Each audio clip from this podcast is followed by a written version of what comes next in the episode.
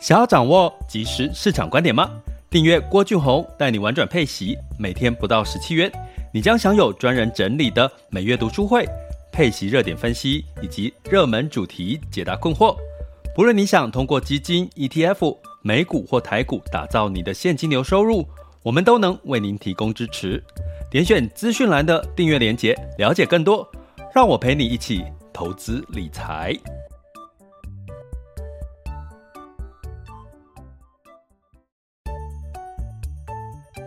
想要掌握即时市场观点吗？订阅郭俊宏带你玩转配息，每天不到十七元，你将享有专人整理的每月读书会、配息热点分析以及热门主题解答困惑。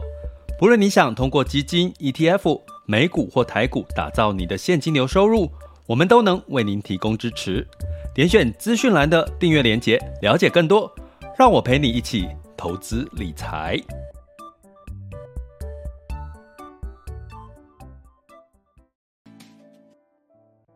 各位亲爱的学员以及听友们，大家中午好、下午好、晚上好。今天来到了二零二二年的七月二十八日，哈，周四了，很快的七月份即将过去了。呃，一样跟各位说一声，大家平安健康。最近我周遭身边的朋友，哈，都还是有确诊的一个情况，哈，那。呃，他们今天跟我一个朋友聊哈，说他确诊，其实是很痛苦哦，很不舒服，所以我觉得还是哈，大家还是在这段时间好好的保护自己哈。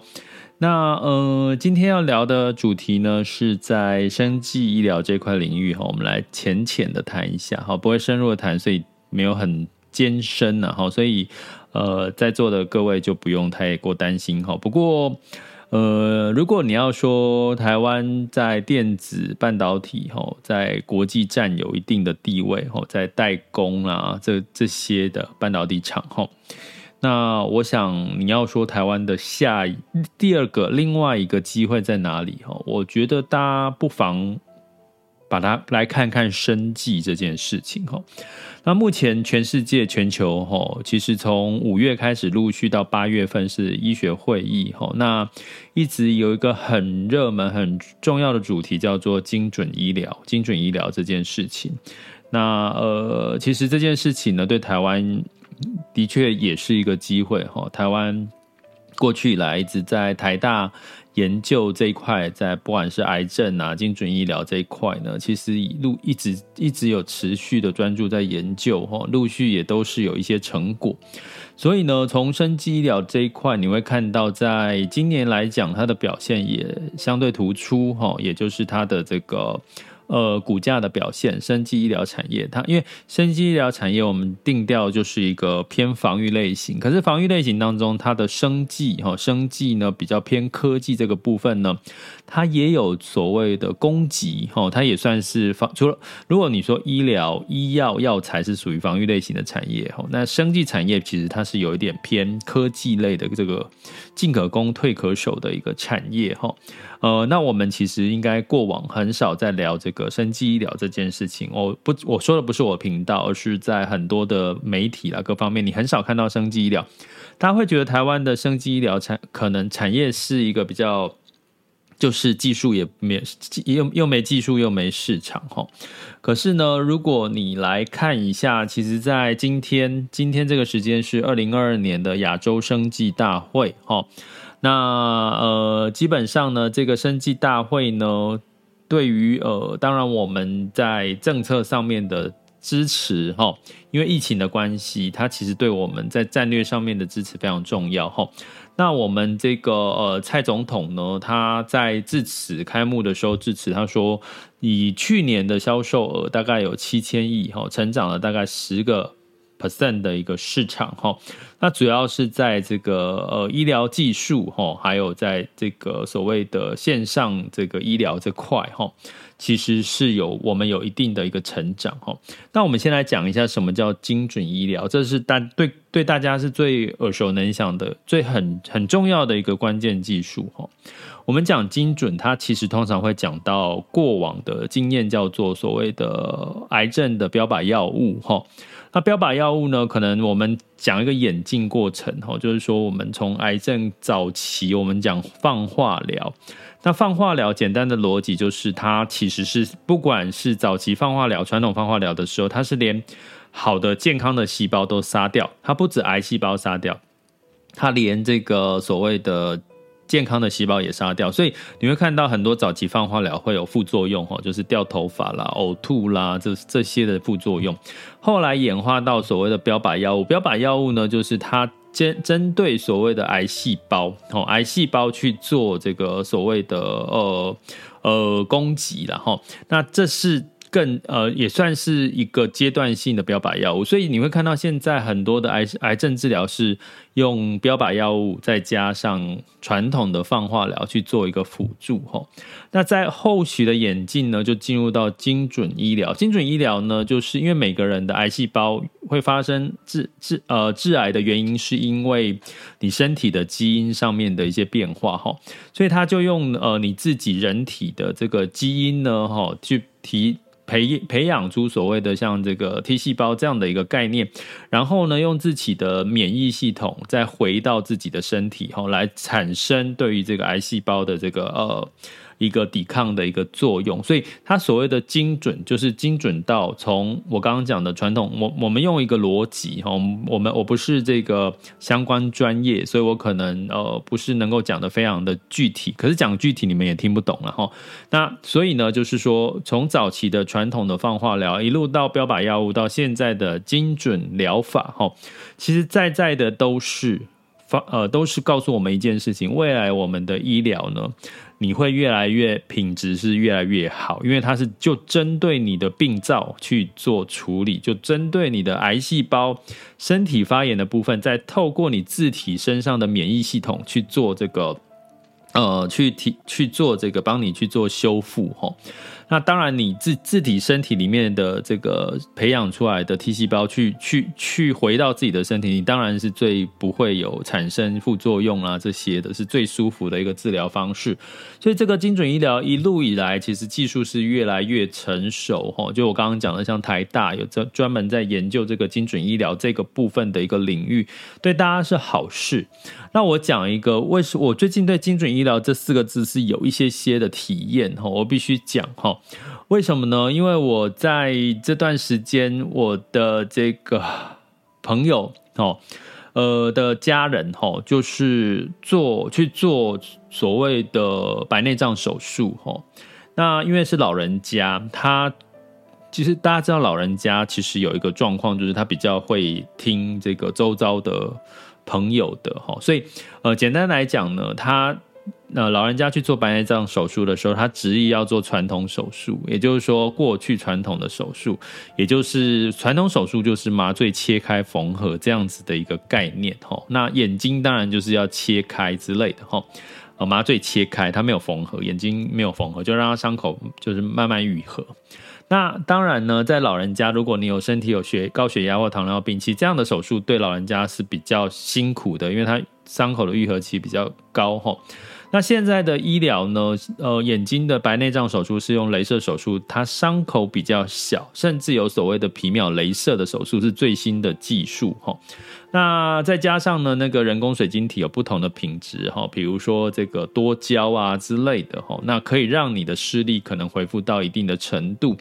那这个呢，其实我我觉得跟为什么我说有一个体悟呢？是因为我这个。呃，朋友的这个家人哦，个案就是，他就硬生生要去做传统手术，然后的确也发生他的伤口。本来如果你是做这个现在先进的镭射手术或或者是所谓的皮秒镭射的话，它基本上呢就可以一天之内，可能这个伤口就很快就复原了，哈，一两天。可是。因为这个个案呢，基本上他就大概现在两个礼拜，快第三个礼拜，他伤口还在复合当中吼，所以呢，其实也造成了这个个案家人的这个个案的这个家人哦，这个恐慌，因为他觉得说，哎呀，怎么眼睛嗯，好的那么慢哈，不必要的恐慌，不必要的担心哈。所以我要讲这个例子，其实我对最近精准医疗有很大的感触，就是说，其实我们每个人真的不要去排斥所谓的新型的疗法，尽可能的去接受这些新型的疗法，因为新型的疗法。通常都是要让你的医疗品质是更好的，它不是要造成你更大的困扰。所以传统的手术跟新型的手术，其实我还是会建议大家尽可能去参考新型的手术吼，因为的确我这个个案很明显的就是自己困扰自己啊，因为他明明就可以选。一天就好的手术，可是他偏偏去选传统手术，伤口大，然后三个礼拜了还没真正好。他明如果是镭射手术传这个新型手术的话，大概是两天一两天就好了。所以呢，嗯，从这个部分我要跟各位讲哈，那那你对我们消费者来讲有什么样子要去担心的？就是说。当这些手术你可以选择，你有选择权的时候，你是传统手术或者是这个呃新型手术的时候，呃，你这个时候你就要花的钱，自费的钱就会比较多。那你最好的方式就是透过呃保险的给付去这个负担这个费用。也就是说，当医生告诉你说，哎，现在有一种传统手术，它会伤口大，负荷比较久；另外一个手术是呃一两天就好，就可以下床，就像正常这一般人一样了。那你会选哪一种？可是一个健保给付，一个是要花六万块钱，那你要选哪一个？在座的各位，如果我现在问你们的话，你们以你们现在的医疗保障，你们可不可以让保险付掉这六万块？还是你要自己付这？你要自己付六万块？这就差很多。因为当保险可以付这六万块，我相信你一定很阿萨里的说。好，我要做这个自费，而且我可以马上好的手术，不是吗？哦，所以未来的精准医疗越来越发达，可是如果跟我们切身有关系的，应该是说你的医疗费用也会越来越高。所以，你如果现在没有办法承担，我们叫做婉转配息的频道，我们的现金流是希望用在我们每个月平常所必要的花费。那如果说哦，或者是实现我们的梦想，比如说你要退休啦，哈，这些相关的现金流，哈。那如果说你要因为突然中途之间发生的意外、发生的疾病，你必须要花到一大笔钱，聪明一点的话，麻烦你用。把风险转嫁给保险公司，不要把风险转嫁。我举个例哈，如果今天你花一大笔钱，你没有做好风险转嫁的话，你要从哪边拿出这些钱？除了从你的资产，从你的紧急预备金，剩下的可能就要动用到你的现金流的这个原本的本金，不是吗？好，所以呢，呃，在聊精准医疗这个未来的趋势跟市场的时候，我真的会建议大家这个。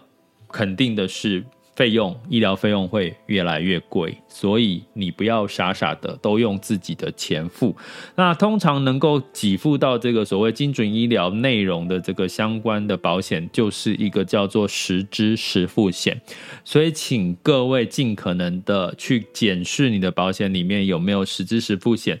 或者是最好是有两家以上，吼，我我常常说二加一的实支实付险，最好有两到三家，因为每一个额度都是可以加总或重复给付的，这样你的自费额度才会变得比较多。像我们最近不是听到这个，我们这个呃职棒选手他不是这个在新竹球场不是受伤了吗？对不对？骨骨头受伤要去复健干嘛？自费的费用。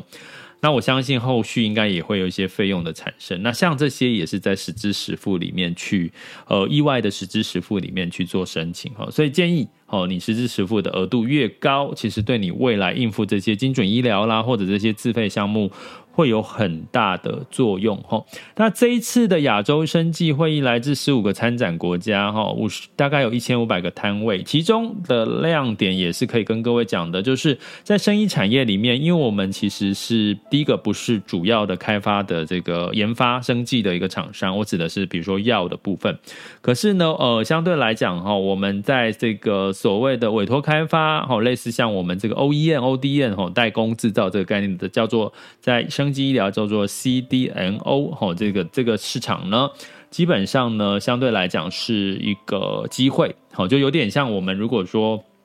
半导体是代工，全球的代工厂。那呃呃，生技的代工，或就叫类似像 CDMO 这样这样的一个概念哈。所以怎么样去串联全球的这个生技领域？我觉得台湾还是有占有一定的一个一个地位哈。那所以这个精准医疗是目前呃国家政策在发展。这个包含这个呃扶持的一个产业，所以我我很期待，因为我觉得生技产业非常重要，对未来我们人口老化，甚至呢在战略位置上面也是相当的重要哈。所以基本上，我觉得如果你要说台湾除了半导体、电子业，还有什么是未来有机会的市场？我会觉得生技医疗的产业，我刚刚讲，大概去年的销售额大概有七千亿哈，比去年。啊，比之前哦跟增加了十个 percent 哈，那这个所谓的精准医疗呢，当然有相关的这个呃 ETF 哈，或者是这个基金都有哦，所以这个呃你可以透过基金跟 ETF 去布局这样的一个产业。那呃，当然这个跟订阅学员提醒一下，我们七月份 EP 零二有讲到生技医疗产业的这个 ETF 主题，这个主题的 ETF 跟基金的。挑选跟一些看法哈，所以请这个订阅学员可以回去，呃，回去看一下哈。那相对来讲呢，在生技产业呢，比较呃，我们这边可能会特别，我看看聊一下两个，就是有关这个政府在扶持的哈，政府在扶持的哈。呃，创投控股型的生技公司，哈，像这个在报道里面提到的钻石生技，哈，六九零一，然后像这个新药公司承德，哈，四一二三，哈，这个呢，其实都是政策面在扶持的，哈，所以这个我们可以用这个，如果你要看生技。这个角度的话，可以去从这个政策扶持的这样子一个角度来看台湾，因为毕竟台湾的资本额小，市场又小，它要一开始就有好的立足点，其实是不容易的事情哈。那另外呢，我们可以从这个年度杰出生技产业奖，哦，得奖的是等等等等，得奖的是是是这个有十四家的产品，像耀华药的产品，中化生哈。呃，对，这这和葡萄王也在里面哈，所以基本上呢，你可以从这些杰出得奖的这个产业哦，哦，它的技术哦，来去来去去做琢磨了哈。我觉得这是从你你怎么去看台湾的生技产业哈。那你你要讲哈，就是台湾的生技产业最近前一阵子药华药很红嘛，对不对？哦，就是。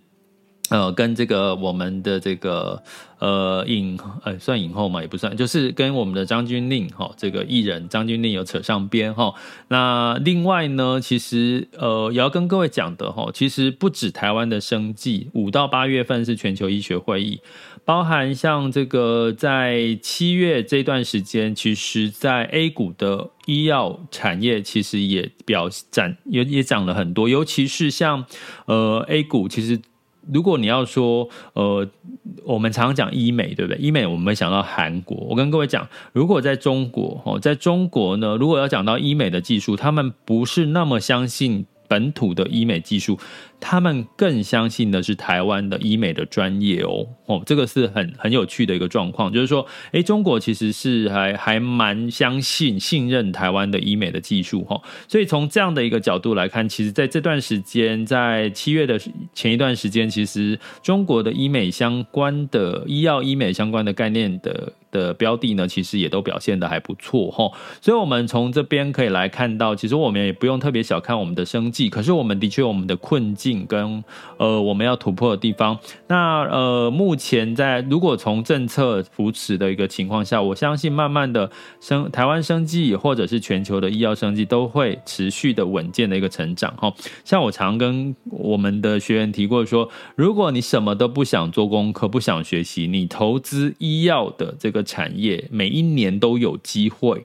给你大概百分之十左右的一个报酬率，哈，那所以呢，从另外一个角度，五到八月是跟我们订阅学员提醒一下，五到八月是医学会，八月份医学会结束之后呢，呃，九十月可能会休息一下，之后十一月之后又有这个年底的医学会议，哈，大概会有这两波，所以呢，从这个角度呢，我觉得从亚洲的生计大会呢，其实我们来看，我觉得亮点就是呃这个。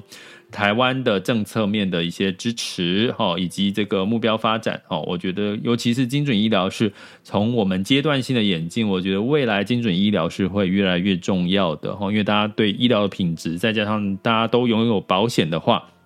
其实大家都会希望透过精准医疗来帮助各位，但是我要跟各位讲，从我从台大的台大的朋友哦跟我讲的，其实精准医疗目前还不是完全成熟，它的技术还不是完全成熟哦。如果你要说成成熟的程度，大概只有五分二分之一不到，还不到二分之一的成熟度哦。所以这个部分呢，大家可能还是要呃，它还是有它的一定的一个市场上的风险，因为它还没有到。呃，极度成熟的一个情况，好，但是呢，呃，在政策的扶持，再加上全球医学会议，再加上呃各方面呢，我相信都会有一些可以，哈，就是呃大家持续去关注生技医疗产业的一个重点，好吗？这里是郭俊宏，带你玩转配息，给你及时操作观点，关注并订阅我，陪你一起投资理财。好的，那我们接下来呢，进入到这个二零二二年七月二十八日周四的全球市场盘势轻松聊。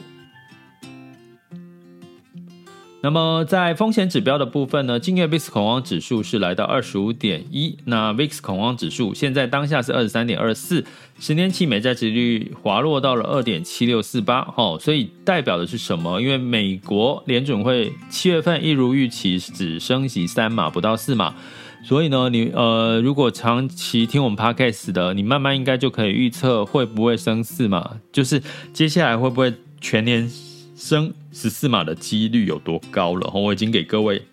一个做法跟一个参考的一个方向了哈。所以其实你有没有发现，就是我觉得会有些人会去投资美股的原因是，美股真的比较会按部就班的走。比如说你发生什么事情就会。下一步可能会发生什么事情？他说要升息，他要怎么样？那你就会有很多的数据可以去佐证这个结果。我想这是应该是很多人会去投资美股的一个主要原因了哈。那同样的呢，在呃十年期美债殖利率因为滑落到二点七六四八，它有两个意义。第一个就是对长期的景气是不乐观的，是偏衰退的，这也可以理解嘛，因为衰退通膨才会降下来。那同样的，被这个过去升息、殖利率往上走的科技股，终于可以稍微松口气。这也是我持续都跟各位提到的一个观点，也就是这个呃，科技股有没有反弹的这个机会？它是短期还是可以走一波呢？那我们来可以看得到，很明显的在第三季看回财报。在 Google 的广告业绩其实是超乎预期的。那微软对于接下来的 Q 三以后的这个呃市场，尤其它的云端业务呢，其实也是乐观的，所以让投资人觉得哦，看起来好像不错哦。所以呢，带来了这个呃美国的道琼 s M P 五百呢，分别上涨一点三七跟二点六二个百分点。那纳斯达克跟费城半导体分别上涨了四点零六跟四点七五个百分点哈，所以科技股呃昨天呃在联总会公布升息三码之后，就反而是反弹了四个 percent 哦。但是我还是要提醒各位，它叫做反弹，因为景气在衰退。那反弹谁的力道强，就是看谁的业绩表现好。你可以用这样的逻辑来看第三季哈。所以我们预计在这个。礼拜天之前会呃来看，因为刚好这一周的财报，周五啊，周五明天呢，好，今天周四，明天苹果会公布财报哦，又是一个又是一个关注的焦点，苹果的财报，所以呃，苹果财报公布完之后，我就会来用这些数据来跟各位整理出一一堂课，教大家怎么看财报跟法说会的一些呃简单的判别方式，所以订阅学员在留意我 EP 零三课程的通知。要在礼拜天之前好给大家好吗？那呃，如果你还没有加入我们的订阅行列的话，就麻烦点选我们 MixBus 的赞助方案，或者是各个平台的订阅链接，点下去，你就可以知道我们更多的学习订阅内容有什么喽。那在欧股的部分呢，普遍也是上涨了，因为美国就升三码嘛，如符合预期嘛，所以现在大家懂了符合预期跟超乎预期，哎，它分别会出现什么样的结果哈？所以泛欧六百上涨零点四七 percent，德法英分别上涨零点五三、零点七五跟零点五七个百分点哈。那在雅股的部分呢，在昨天其实尾盘台积电是急拉升哈，让这个这个大盘是来到了接近万五左右吼。那传说也有国安基金进进场了吼，包含今天吼都有这样子的一个说法。呃，但是今天的台股应该是先涨后。小后后跌的状况比较明显，因为呃，跟各位讲，台湾从七月开始进入到高基期，你会看到很多的数据都在往下掉了，包含很多公司发布的财报，真的不要被媒体影响了。媒体我看到媒体的每个财报都跟你写的好像很乐观，可是你仔细看它的内文，跟他看它的图表，你会发现有些财报根本就没有很好啊。哦，所以拜托大家，如果你不是订阅学员，就加入我们的订阅行列哈，因为我们至少帮你们，我会跟你教你们怎么去看新闻，好不好？因为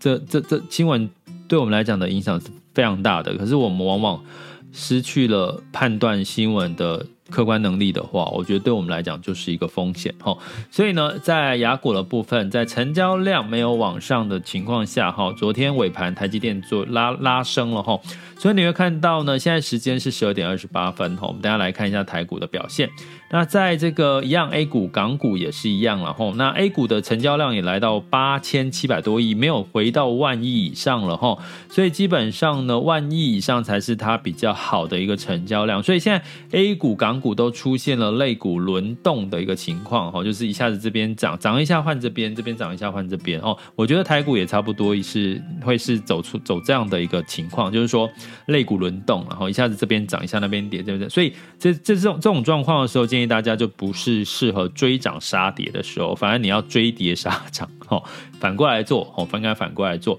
那所以呢，在周三的时候，日经二二五是上。日本是上涨了零点二二 percent 哈，台湾加权指数上涨零点七八哈，那这个只有创业板哈，A 股创业板是上涨零点零三，其他的 A 港股都是下跌。好，那现在时间是十二点二十九分哈，那这个台湾加钱指数是小涨了三十点哈，来到一万四千九百五十一点哈，上涨幅度是零点二 percent。那台积电呢是上涨了零点八 percent，来到五百零六块钱。那在这个呃。柜买指数是小涨零点一三 percent，那这个呃 A 股的部分呢，也是上涨了零点五七哈，快又回到了三千三哦，吼，三千块三是它的指标哈，那现在是三千两百九十四哈，上上证指数的部分哈，那恒生科技上涨了零点二八 percent，恒生指数是先涨后跌，现在目前是跌零点五六，那在日股，嘿，日股最近涨，真的涨。多于跌哦，那日经二二五呢是上涨零点一八 percent，南韩综合指数是上涨零点八 percent，新加坡海峡指数是上涨零点一七，所以我们可以解读是受惠于这个呃昨天的美股的的反弹哦，所以可是你会发现哦，美股反弹很多，可是尤其是科技股、半导体股、费半也是反弹很多，可是你会发现台湾加权指数。没有反弹，只有现在是小涨了零点一五 percent 哈，所以从这边我要告诉各位，真的告诉自己一句话：台湾目前景气就是在衰退。你要用这个这个情况来解读，你就会懂哦。所以其实不要过度乐观哦。有关于台股的部分，那目前盘面上呢，哦，当然金融股哦反弹的力道哦是比较。大的哦，金融股哦，像对金融保险哦，还有半导体小涨哦，其最主要是这两个产业在支撑整个盘面。好，那我们接下来呢来看什么？再稍待我一下哈。那接下来我们看能源哈，能源呢是上涨了，布兰特原油上涨二点二 percent 到一百零一点六七哈美元每桶哈，这个是期货价哦哈。那原因是这个美国的库存居然下降了。库存下降就代表什么？哦，还是需求还是很旺哈，所以这个石油仍然是上涨的。那黄金呢？目前是这个呃上涨零点一 percent，来到一千七百二十三美元每盎司，原因是。美元指数稍微回落了哈，美元指数来到一百零六点四八五五哈，因为没有再再度的加码升息哈，所以美元指数就稍微回落了。那美元兑台币是二十九点九一哈，台币偏弱。那美元兑换人民币是六点七五七六哈，还是人民币哈，还是在比较弱势的一个位置。那不过日元呢，来到一百三十六点五五哈，似乎没有在继续贬的一个情况。所以我们可以从这些情况都可以看出什么？哎，台币比较弱哦。人民币比较弱，你会看到呃 A 股哦跟台股就比较弱一点。那日元呢，相对来讲没有再继续走贬，哦，就维持在一三六左右，哦。那你会看到日元最近的呃日股最近的诶表现呢就比较抗跌哈，或或者是逆势上涨的一个情况，所以呢汇市就可以反映出一些资金的一个流向或股市的强弱哈，你可以用这样的经验来做呃未来的一个参考依据，好吗？这里是郭俊宏带你玩转配息，给你及时操作观点，关注并订阅我，陪你一起投资理财，我们下集见，拜拜。